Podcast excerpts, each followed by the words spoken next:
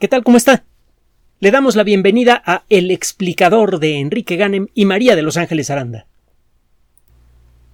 En uno de los cumpleaños de Max Planck, Einstein ofreció un discurso que se ha hecho muy popular con el paso de los años. Dice en pocas palabras, lo puede usted encontrar en Internet, ya sabe usted, busque las palabras Max Planck, Albert Einstein, eh, discurso, cumpleaños. Eh, Einstein dice, eh, al mundo de la ciencia se, acerca, el mundo de la ciencia tiene muchos templos y en estos templos hay mucha gente, la mayoría de ellos pues entran a estos templos de la ciencia para eh, eh, buscar la superioridad intelectual para sentirse mejor que los demás en pocas palabras, para adquirir prestigio. Otras personas lo hacen para obtener beneficios. No es ningún secreto que la ciencia es la generadora de toda la tecnología y como lo demuestran los montones de compañías dedicadas a la biotecnología y de manera más clara sus dueños, eh, las personas que estudian un doctorado en biología molecular, por ejemplo, y que deciden seguir ese camino, tienen el potencial de convertirse en uh, supermillonarios. Supermillonarios. Entonces Einstein dice hay gente que se mete a la ciencia por prestigio y otros que se meten para hacer dinero. Si sacamos, si baja un ángel del cielo con una espada de fuego y corre a todos, a todas estas personas del templo, el, número de personas que quedaría es, muy reducido. las personas que quedarían son las que hacen ciencia por curiosidad, por amor al conocimiento y por amor a la sociedad humana. La gente que, que hace ciencia por el amor a la ciencia lo hace porque sabe que el conocimiento tarde o temprano se puede convertir en las manos apropiadas en fuente de riqueza y tranquilidad para toda la colectividad. Y Einstein concluye su discurso diciendo que Planck era una de esas personas, y efectivamente Planck era una de esas personas, sí, sí se merecía esas palabras. Pero bueno, el caso es que las palabras de Einstein se siguen brotando continuamente en todos los rincones de la ciencia, porque, bueno, la ciencia, lo hemos dicho en muchas ocasiones, es a final de cuentas una actividad humana y por lo tanto participa de todas las virtudes y defectos de la condición humana. Esos defectos pueden ser naturales, fundamentales a nuestra condición. Es imposible que a una persona se le ocurran eh, puras buenas ideas. En el mundo de la ciencia usted propone una idea en forma pública, forma parte del método científico, propone una idea en forma pública, la sustenta con la mayor cantidad de documentos que pueda. Esta propuesta es una teoría. Y usted propone como parte de esta exposición el mecanismo para decidir si su idea es correcta o no. Si la colectividad se interesa en su trabajo, tratará de repetir el trabajo que usted hace o tratará de, de hacer nuevos trabajos partiendo de lo que usted dice. De arranque se le otorga el, el privilegio de creer en la honestidad de toda la gente que trabaja en el mundo de la ciencia. Si resulta que su idea no se sostiene cuando otras personas hacen trabajos basados en esa idea, pues la teoría se cae y ya. Si eh, los trabajos que hacen otras personas funcionan y se basan en la idea que usted propuso, entonces se dice que la teoría funciona y eh, se somete a nuevas pruebas.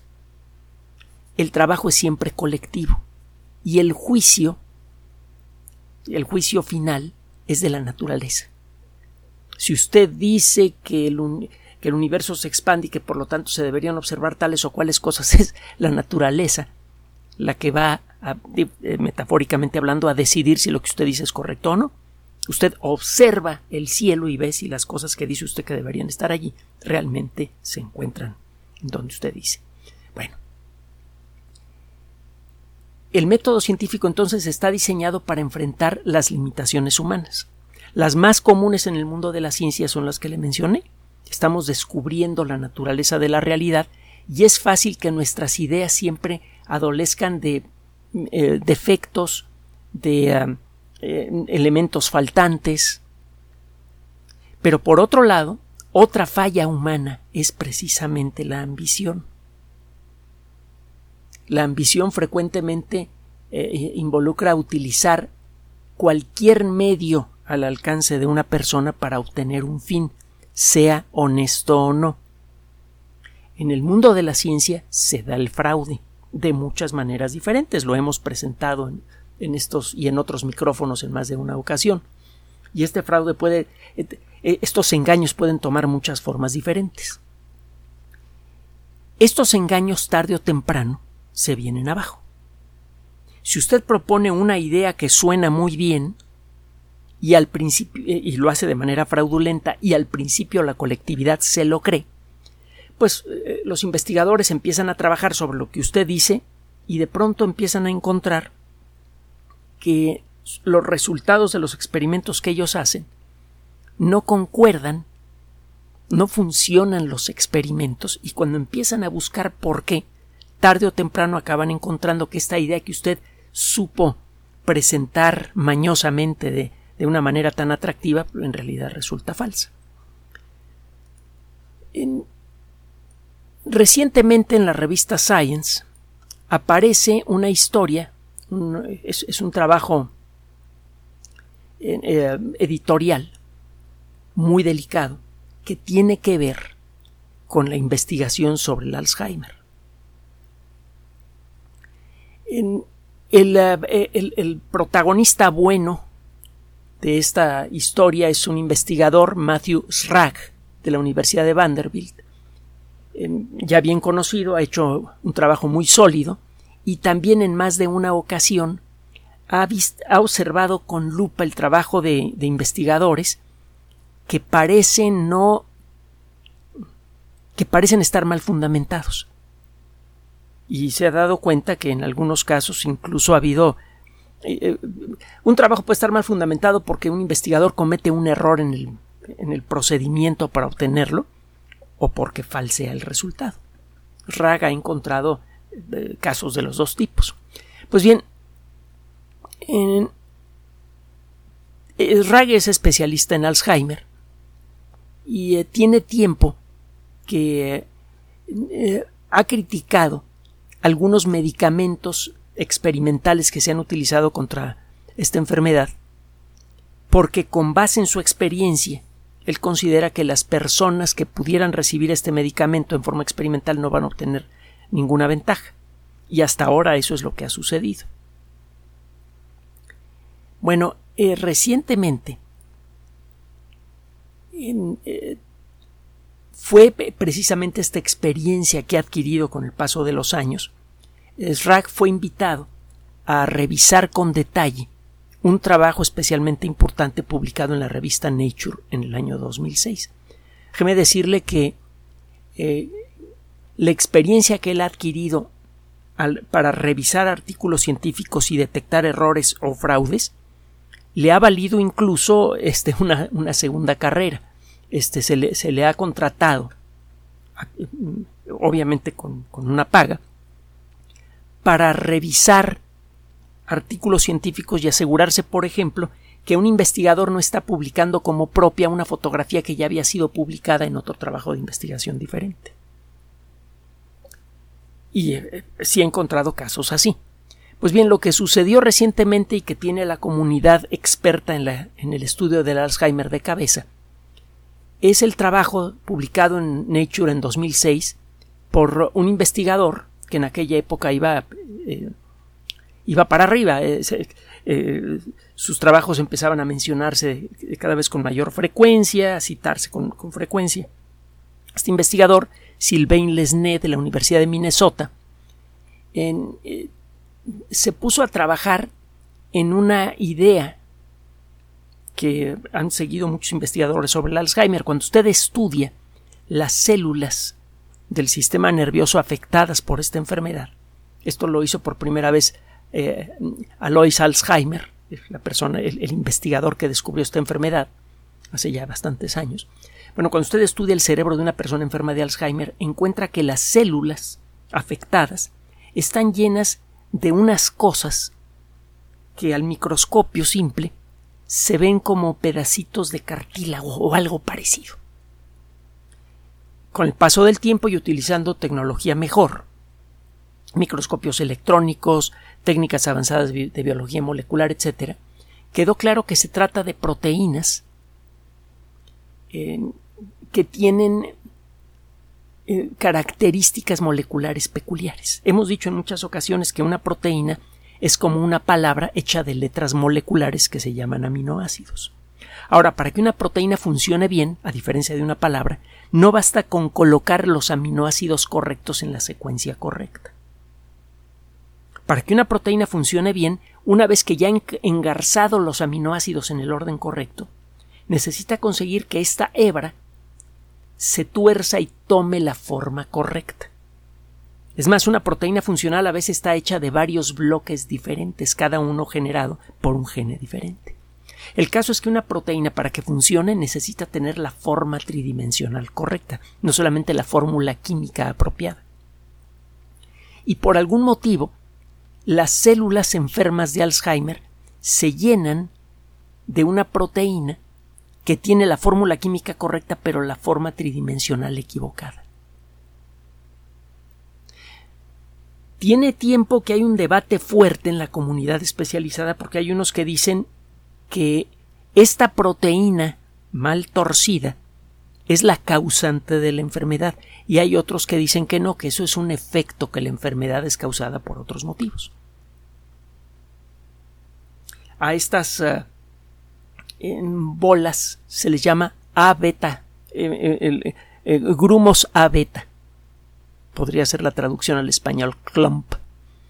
Pues bien, estos investigadores, el, el grupo del SNE, dice en la revista de 2006 de Nature que descubrió un subtipo de la misma proteína, una, una molécula más pequeña que es un pedacito de la proteína completa malformada que ve usted en las células enfermas de Alzheimer, y dijo que esta variante más pequeña de esa proteína producía Alzheimer en ratones.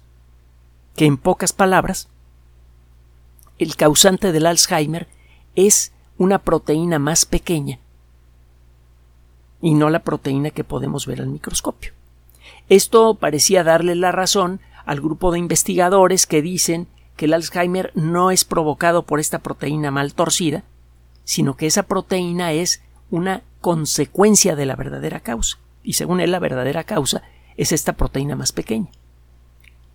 Muchos grupos de investigación dieron por bueno el trabajo del SNE y eh, empezaron a trabajar sobre esa base. Y de entonces para acá eh, se ha gastado mucho dinero en proyectos de investigación basados en esta perspectiva. Eh, algunos grupos de investigación empezaron a sospechar que había algo raro, porque a pesar de hacer su trabajo muy bien, el trabajo basado en esta idea, los resultados eran eh, poco satisfactorios. Ellos esperaban poder impedir la enfermedad desarrollando, por ejemplo, anticuerpos que atacaran a esta proteína más chiquita que Lesney y su equipo decían que producía eh, Alzheimer. Y eh, bueno, la, sospecha de la comunidad empezó a crecer cuando más y más trabajos arrojaban resultados negativos basándose en, el trabajo del SNE. Eh, la revista, la editorial Science lanzó una investigación independiente que duró medio año y eh, bueno, esto como consecuencia del trabajo del señor Srag, que fue el que mencionamos inicialmente. Srag empezó a sospechar que había algo raro con el trabajo del SNE. Eh, empezó a revisar de cerca las imágenes que habían sido publicadas y creyó detectar alteraciones que le habían echado Photoshop, en pocas palabras, algunas fotografías. Cuando usted eh, cree, cuando usted busca detectar nuevas proteínas, usted utiliza un eh, eh, procedimiento que se llama cromatografía. Cromatografía de columna. Hace lo siguiente. Toma usted una célula enferma de Alzheimer. Asume, digo, estoy simplificando mucho las cosas, pero asume que adentro de esa célula está la, la sustancia causal, la proteína causal. Entonces usted muele esa célula, desde luego de una manera apropiada, la revienta, teniendo cuidado de no atacarla con químicos que pudieran romper las proteínas que hay adentro. Y necesita tomar en cuenta otras cosillas más, pero bueno, usted muele la célula y esa sustancia molida la pone en una columna de gelatina y le aplica una corriente eléctrica. A esta variante de cromatografía, se le llama electroforesis. el, el campo eléctrico generado por el cablecito que le pone usted en los extremos a la gelatina, comienza a jalar a las moléculas de proteína. Cada molécula de proteína tiene un cierto patrón de cargas eléctricas en su superficie y también tiene una cierta forma peculiar. El campo eléctrico empieza a jalar a las moléculas de proteína y cada proteína se va moviendo a una velocidad diferente a través de la gelatina.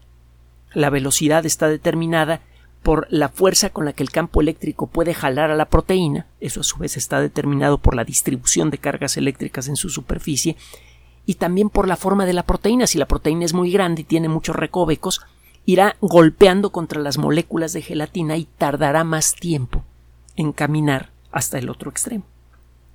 Usted deja andando el campo eléctrico durante un cierto tiempo y se acaban formando unas bandas en esta gelatina.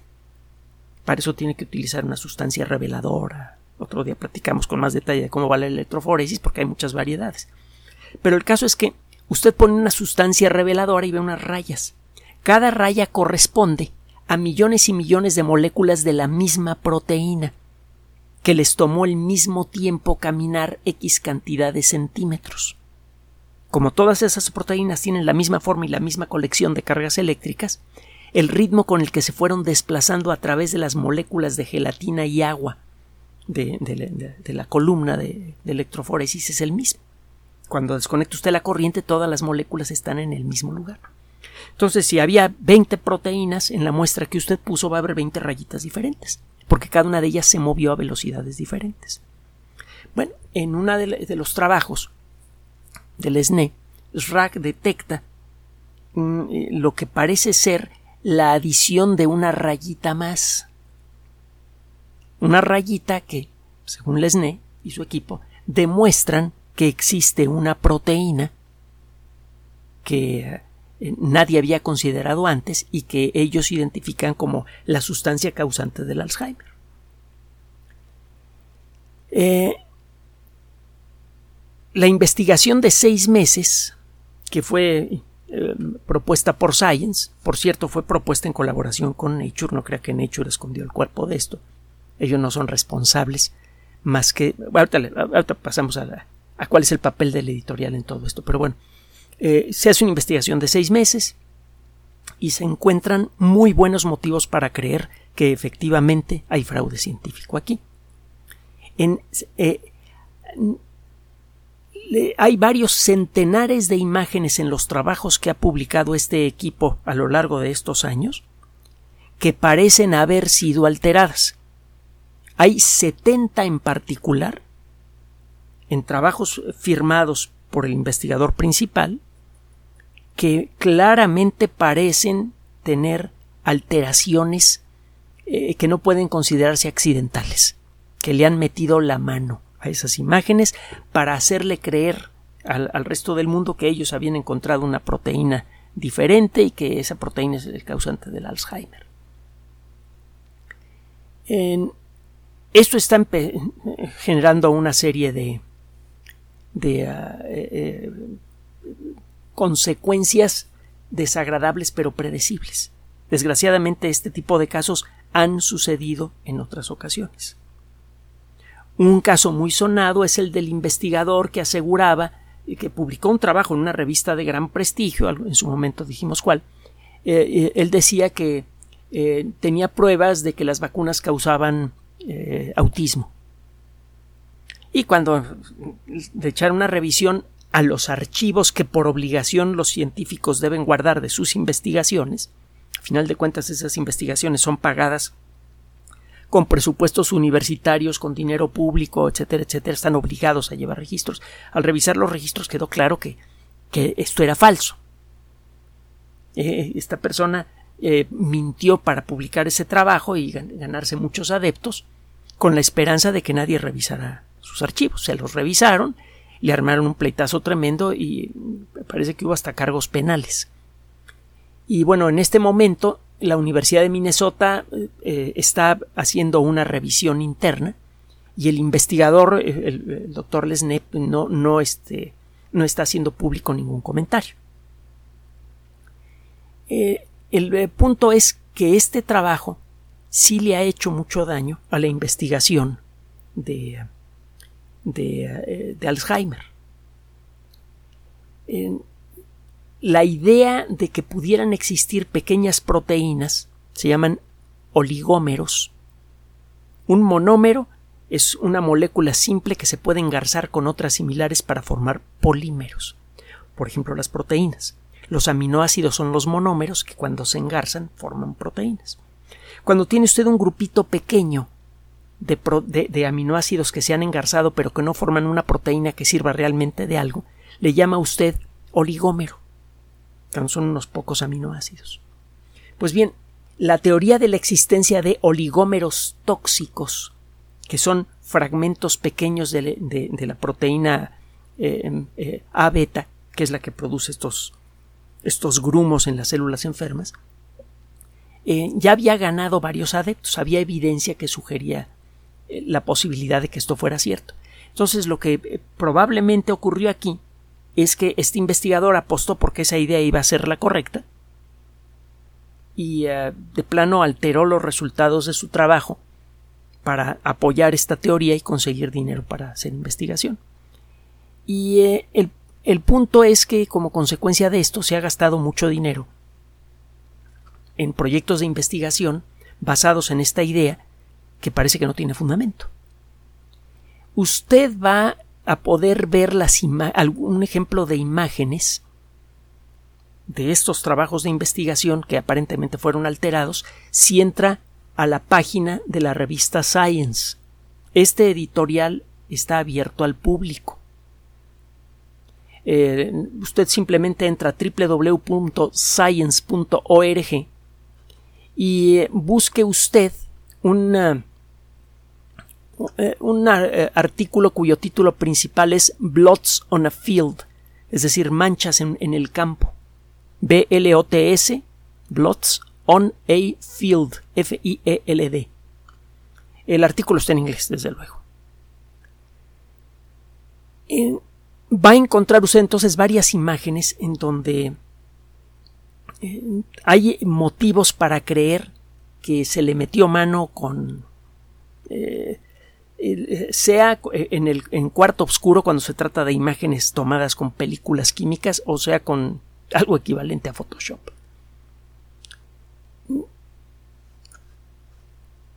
el fraude en el mundo de la ciencia ocurre con alguna frecuencia.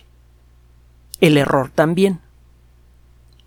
Y también ocurre que una persona sostiene una idea que suena poco viable, poco atractiva, poco posible, y a la mera hora resulta ser correcta.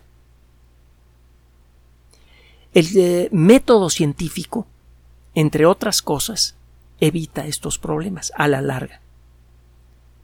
El caso es que se publican tantos trabajos científicos que no se, no se les puede someter a todos a un escrutinio muy cercano. Se parte del principio de la honorabilidad de las personas que hacen la publicación. Se presupone honestidad y normalmente en, la enorme mayoría de los casos esta presunción se ve cumplida con los resultados. Pero si alguien falsea resultados, recuerde cómo es el mecanismo de revisión de la ciencia.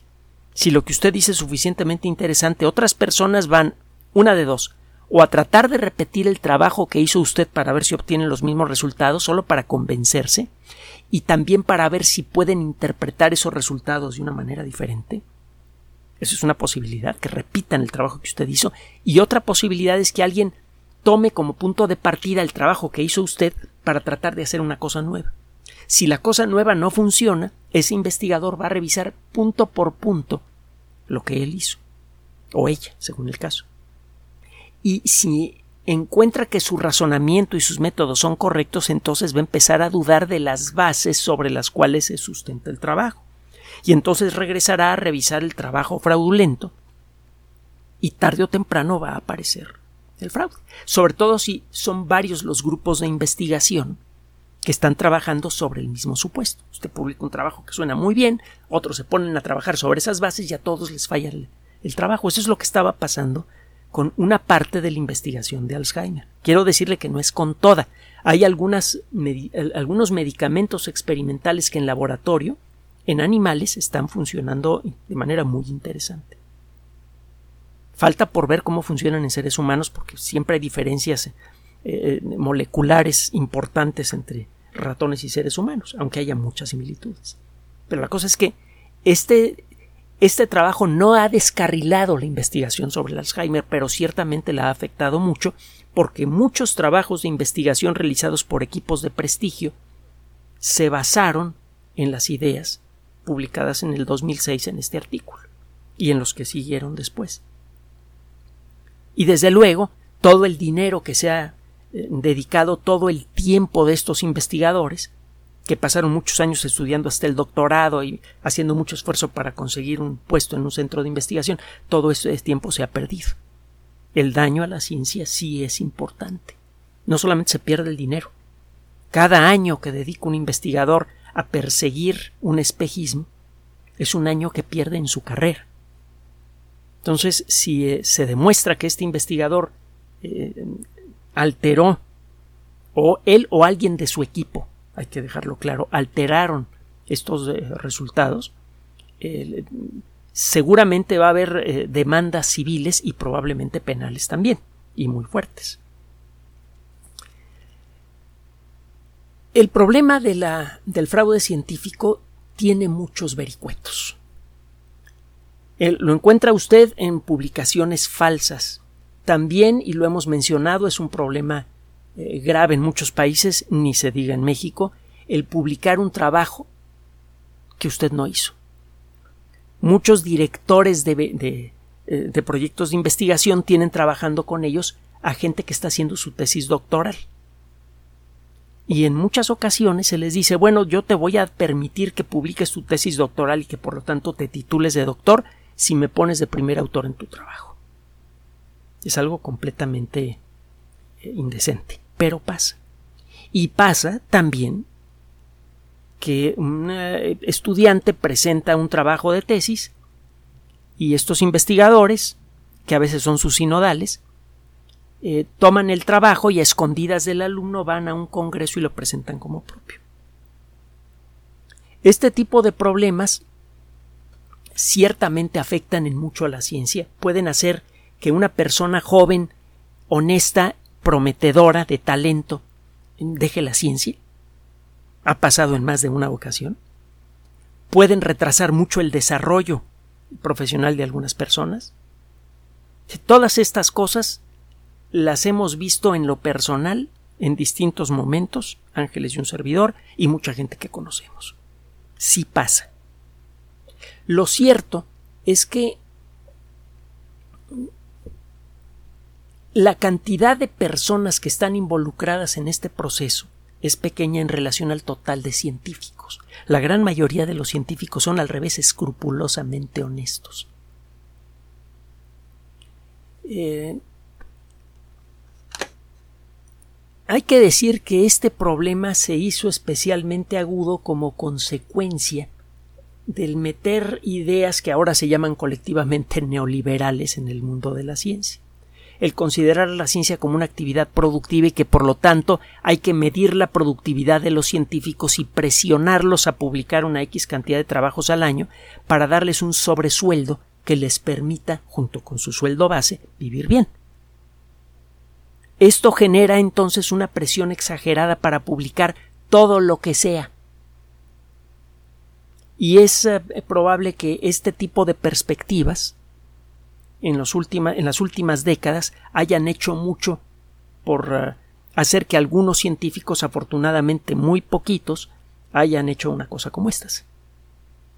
La ciencia, como cualquier otra actividad intelectual productiva, requiere de libertad.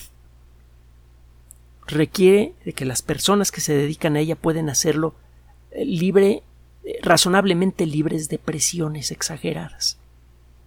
Si el obtener un sueldo moderado, si el obtener lo que necesitan para trabajar requiere de publicar grandes cantidades de trabajos cada año, que son evaluados con criterios que muchas veces son discutibles, lo único que consigue es que los científicos se pasen el tiempo buscando publicar lo que sea y que no se puedan dedicar a fondo a sus proyectos. Eh, sería muy interesante analizar qué ocurriría si esta perspectiva que le ha hecho tanto daño a la educación en general se pudiera retirar del ambiente académico. Otro día platicaremos de cómo este tipo de perspectiva ha afectado gravemente la calidad de los estudios a nivel universitario. Muchas universidades han renunciado a los sistemas más tradicionales de enseñanza por sistemas en donde los muchachos, en lugar de aprender las bases teóricas que sustentan su disciplina, se dedican a resolver proyectos. Entonces se vuelven técnicos. Pero bueno, el punto es que la ciencia, por ser una actividad humana, eh, es susceptible a sufrir todos los problemas de la colectividad humana, incluso la corrupción. La ventaja que tiene la ciencia está en su mecanismo de trabajo. Una mentira en el mundo de la ciencia no puede vivir mucho tiempo. Tarde o temprano, esa mentira es expuesta de manera natural por el mecanismo de la ciencia. Eso no significa que esa mentira no cause daño, pero cuando menos no se quede encostrada para siempre en el conjunto del conocimiento científico. Es por esto, por casos como estos, que convendría estudiar desde la perspectiva social cómo funciona la ciencia. Porque si pudiésemos trasladar las mejores virtudes de ese mecanismo al quehacer de nuestra sociedad, a la forma en la que creamos leyes, a la forma en la que administramos nuestro mundo, podríamos encontrar los medios para reducir al mínimo uno de los problemas más graves del mundo moderno, el de la corrupción.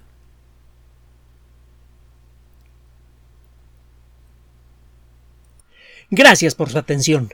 Además de nuestro sitio electrónico www.alexplicador.net, por sugerencia suya tenemos abierto un espacio en Patreon, el explicador Enrique Ganem, y en PayPal, el explicador patrocinio por los que gracias a su apoyo sostenemos este espacio. Puede usted descargar gratuitamente estos audios en formato MP3 en Spotify y en iTunes como El Explicador sitio oficial y en SoundCloud como El Explicador y con formato de video en YouTube en El Explicador sitio oficial. Recuerde nuestras redes sociales de siempre, Twitter Enrique-Ganem y en Facebook Enrique Ganem sitio oficial, El Explicador y los grupos que usted ya conoce. Finalmente, El Explicador siempre somos María de Los Ángeles Aranda y Enrique Ganem. Gracias.